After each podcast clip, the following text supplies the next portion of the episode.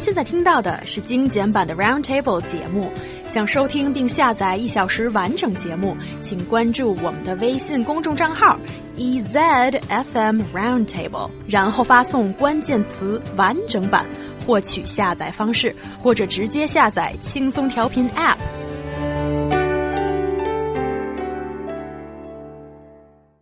Recently, I seen a Weibo post pleads with people to stop volunteer teaching in underprivileged areas, or this has been called 支教 in Chinese. And this is a student program Mm-hmm. that's been going on for years. It's supposed to be a good thing, doing volunteer work. What could have been wrong with this kind of program? So, what's up with it this time? Well, let's talk about uh, the blog, which was written from a student's perspective, criticizing the volunteer teachers for their self interest behavior, ignorance of local life, and poor preparation of their teaching material slash plans. Although the story puts a big question mark on the current volunteer teaching uh, organizations and things that are going on, uh, many netizens were disgusted by the blogger's cynical and provincial points of view. Many netizens argue that the problems mentioned in the articles are not true for them. Netizens believe the volunteers are with good hearts and just want to help uh, help out these other people, maybe in the rural areas. So let's talk about the two ways you can do this kind of volunteer teaching in China. One's the official program organized by the government. The other is uh, kind of an unofficial program that is often organized by private groups, i.e., NGOs. Uh, the type of voluntary teaching for college students ranges from short term, middle term, and long term. But let's keep in mind here the these are students, so many times they pick short term voluntary teaching. That's the most popular here in China.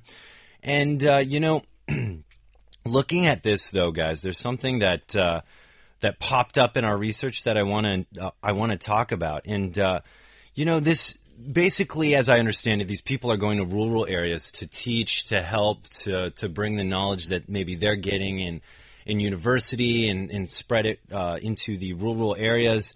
Um, and this is a really noble thing because, you know, maybe these rural kids see college students and get to talk to them, and then that drives them to want to overcome obstacles that are in front of them to be like these college students one day, to see it's possible. I love it. But a survey done by, uh, by a volunteer uh, has shown that 51.4% of 107 participants or volunteers that are doing this are doing this because they, quote, want to broaden their horizon. Uh, only 16.82% are doing it because they want to, quote, contribute to the rural area. So, something to keep in mind here, too, is broaden your horizon isn't uh, motivated by helping others, which is the point of doing the volunteer work. To be a good teacher, you have to want to actually do it, not necessarily for yourself, but for the students that you're teaching. I think that's an integral part of being a good teacher. Um, and it seems like only 16.82% are volunteering to do just that. Yeah, well, I have to argue for those students who wanted to go to rural areas to support um, kids, to help them, to teach them, because I feel like even though they say I wanted to broaden my horizon as a reason to go, it's it's there's nothing wrong with that. And also the fact that they wanted to go there is actually a good thing. If we organize it better, manage the whole system in a more systematic way, we um, try to understand, try to let them understand how to be a good teacher, they will learn because, as they say, they wanted to broaden their horizon. That is way you broaden it. And um, having someone doing something noble is, of course, you want everyone to have the heart to do a noble thing, to give to the give back to the society. But is that is that a little too ideal? Maybe we can make the good of all the situation. Maybe if they wanted to broaden their horizon, it's okay, but they can also do something good to rural students. So it, it can be a good thing. We don't have to um, be criticized because of their motive.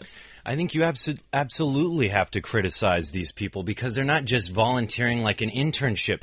They're playing a crucial role in someone's upbringing in their life and them becoming uh, realizing their potential. They are teachers, Niu Honglin.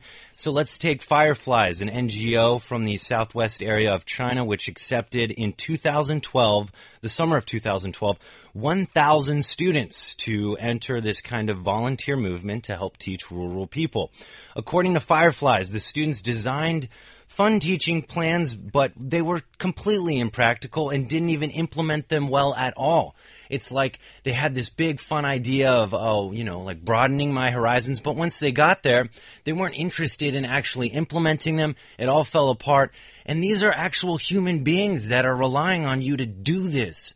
So this is unacceptable don't take me wrong. I'm not saying poor teaching is acceptable. I'm just saying it's not the volunteers' problem. It should be the organizers' job to make sure they are up to some standard to do the teaching. They should be select the college students and build supervision rules. I like that. They should make, they are the one that should make sure that the volunteers are able to teach and deliver a good result. That is to say, maybe there are people who do their job for the money. There's nothing wrong with that, as long as they're doing their job right. But it's hard to find these volunteers, so maybe they can't be that picky. So what do you do then? Yeah, I don't think the problem here is it's hard to find volunteers because according to the post, which oh, even being criticized by netizens. Maybe there are too many volunteers, but their quality, some way, to say that, to describe it, is not that good. That is when the management step in. Yeah, that's really interesting. And I think for sure that at first when I saw this piece of news and as we were doing a bit more research into it, I was really happy and sort of rest assured that there are so many idealistic and really good-hearted young people out yeah, there yeah, yeah, who want to do this. They want to do volunteer teaching to help out with the kids that are usually in remote areas and places that could be pretty remote and um, they don't they don't have access to a lot of uh, information or you know, just having young teachers there. And I think these young people going into the mountains or some of these remote areas, they are bringing in not only knowledge, but also, I think, often a useful way of looking at things and it's a breath of fresh air. It's something that people there is alien to and then it would be nice to have an opportunity to open your eyes to all of that. But here, I want to say one thing just regarding the motive that uh, was quite a heated discussion between Ryan and Yo. That is, get off that high horse. I think the end justifies the means here. But the problem is, has the result been delivered? I disagree. 16% of this nice people actually doing what you're talking about, that's 16% of 100%. That is really low percentage of actual good teachers that are actually doing it because they actually care. So are you doing more harm then good. Okay. When it's such a low percentage, like that. Okay. Maybe if it was 50%, I would agree with you. But when you have 50% of people that just care about themselves and that's why they're doing it so they can write it on their college application when they go to school in the US, then they're not doing it for the kids. And these kids, their, their experience, their education, is jeopardized by people who don't really care. Okay, I take it one step back. As you did cite, Ryan, that it was like 40 some, 50 something percent of people saying 51. that we want to go there because I want to broaden my horizon. My so, horizon. Yes. So, is self-interest a completely bad thing? Not necessarily. Look at all these companies out there that are there to make a profit. But do you think people but teach to be rich? Obviously not. No, I There's no self-interest in that as much as there is, I want to help people. Right? Okay, but helping people could also make you feel good. And isn't that also part of self-interest, if that is such a broad term? So I don't think self-interest is always bad. And also, You're just rewording it. and also broadening my horizon. Yeah. That could also be gained when I'm teaching these kids, when I'm living with them. I don't think that necessarily is a bad thing, and I don't think it's sufficient evidence to prove that these people, these young people, are not there on a goodwill to want I, to I make disagree a change. because I told you what they often pick is the short term. The short term, not the midterm, not the long term. They aren't invested, I think, in these kids' education. These kids already have an uphill battle, Young. Now someone's going to come and volunteer and say, I'm going to teach you, but really they come up unprepared and they're just doing it so they can write it on some kind of resume or cover letter that they're going to send to a university to get a master's scholarship or something like that. So actually, I think 50% are actually using the rural kids that they're trying to teach to just for a name drop on a resume where 16% are saying, all right, I want to do this not because I am interested in going to school abroad and I know schools abroad care about, uh, you know, volunteer work. I'm interested in helping these kids. Why Yes. does this have anything to do with going to school abroad? Because abroad? actually, to tell you the truth, like one of the biggest things you can do to get in some of the top grade A universities, like let's say in the UK, I'd imagine the UK is similar to the US, but I know especially the US, there's a lot of people with good grades. Uh, a lot of people like extracurricular work and especially volunteer work, giving back to your community. And that is also being valued here in China as well. And I Okay. totally agree with you that there is something wrong with this program, but I do not agree with you that 50% of these people are just thinking, oh, I want the best for my resume so I can't. Then can why don't they choose the middle them." term? Okay, so here is the problem. Why are these people being allowed into a program? Exactly. It's You problem. Not you cannot just blame every individual which who are doing this because they think it's a good thing to do. Maybe for them, not necessarily for the people they're helping, but it's the system that need to regulate these things to make sure they know how to teach. And also, like you said, maybe 16% of the students, uh, volunteers are do it because they want to help the kids, but it ne not necessarily means they know how to teach. They still need training. They still need the management, the organizer to give them the skills they need. And also, for a noble thing to go on, you can't count it on people's goodwill. I you have to have have multiple reasons to do that. It should be a win-win, not just a self-contribution. You cannot say that every doctor is doing it because they wanted to save patients. That and that is all they want. They have to be maybe they're curious about medicine itself. Maybe they do want to make money when they become really good doctors. And there has to be multiple motives for a good thing to go on. I mean, uh, to to an extent, yes, I agree. You're right. Like, I think it's perfectly fine to offer someone some kind of financial aid if they want to go get a master's. I mean, in the U.S., we have Teach for America, which after you finish your undergraduate degree, if you get accepted into the program, you can go. Uh, well, you teach for a certain amount of time uh, in this gap period, and then I think they help you actually get into the master's program of your choice or something like that. Don't quote me on it, but it's a system like that. Yes, then it's a win-win. Absolutely. I don't think it should just be uh, some person uh, sacrificing their future just for volunteer work. But Niu Hong Lin, 16% is such a low number.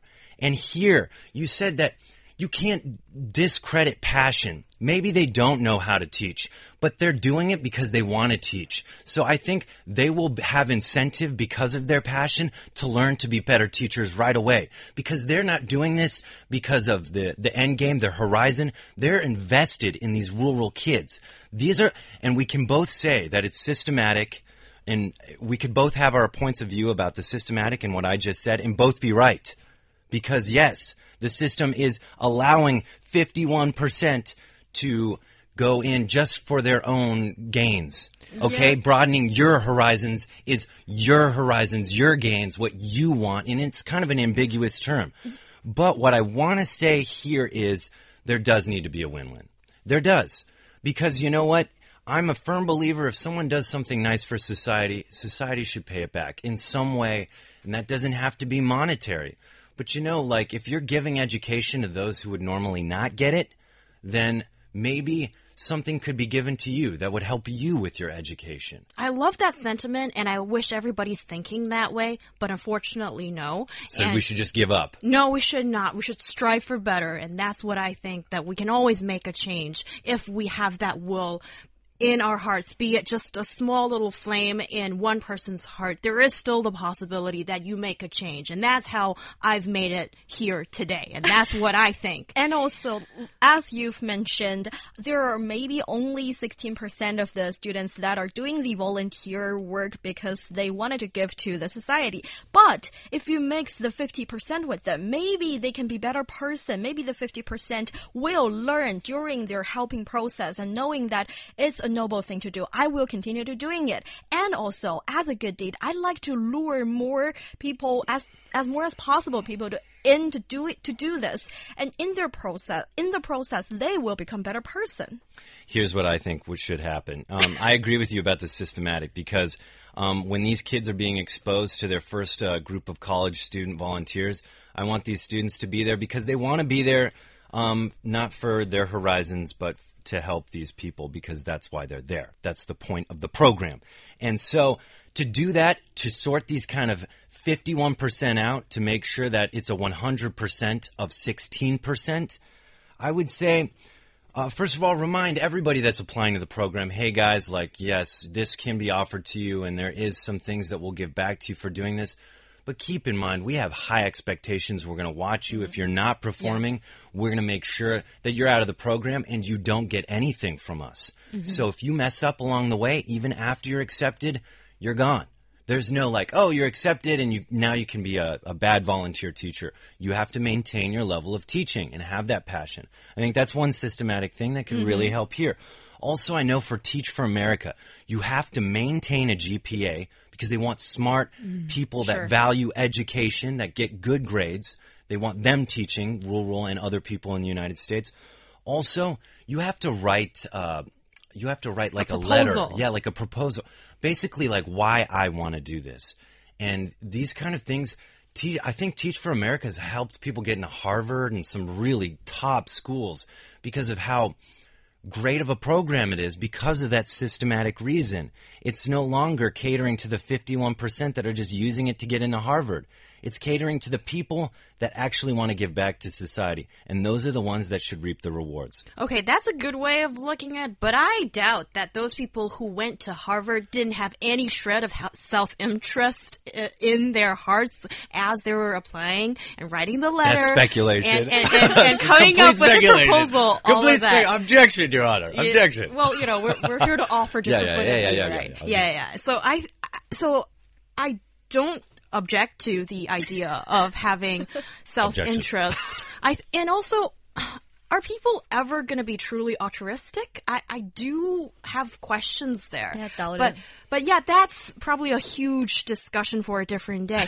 yeah, and let's not go down that path too early. And I do feel that uh, despite um, disagreements, but I do agree mm. with you guys that um, the way the program has been implemented is hugely problematic. First of all, there is the there isn't enough screening or yeah. like picking Selecting. the right people yeah. to go into this program, like Ryan has just portrayed mm -hmm. so vividly just now. And also, sometimes these people are uh, young volunteers that go to these areas they only stay for a couple of weeks or a couple okay. of yeah, months. and term. you have the audacity to put that in your CV? Just, that is laughable.